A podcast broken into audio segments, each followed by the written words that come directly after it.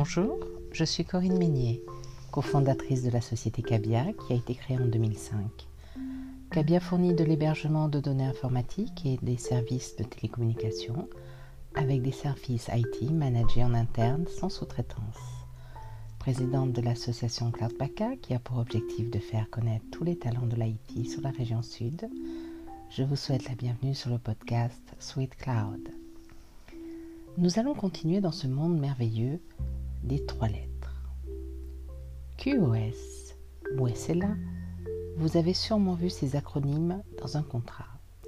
QoS, Quality of Service, ou bien encore QDS, en français pour une fois, qualité de service, désigne la capacité à fournir un service conforme à des exigences.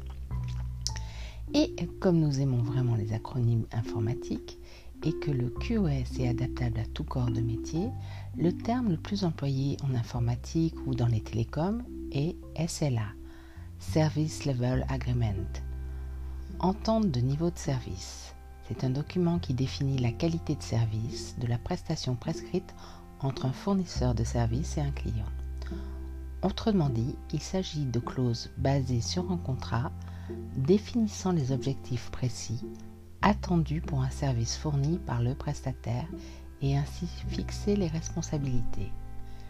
Bien sûr, une grande partie de ce type de contrat est calquée sur les contrats d'assurance de votre prestataire, et c'est préférable.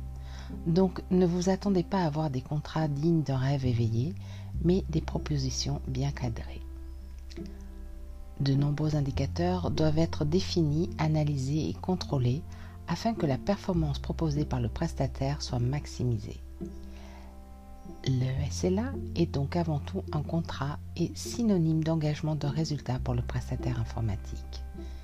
Il précise de manière détaillée les objectifs de performance et de qualité, les clauses sur les délais d'intervention et de résolution par les équipes techniques, le Service Level Agreement répertorie toutes les obligations et les modalités de service à fournir par le prestataire. Enfin, clause importante dans la rédaction du SLA, celle relative à la sécurité. Cette partie de la convention doit mentionner la garantie de la sécurité d'accès au système, mais également prévoir un processus de récupération des données et des copies de sauvegarde selon le contexte et les services souscrits par le client.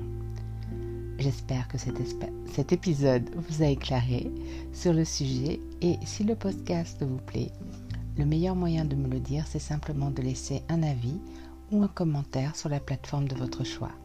Merci, à bientôt.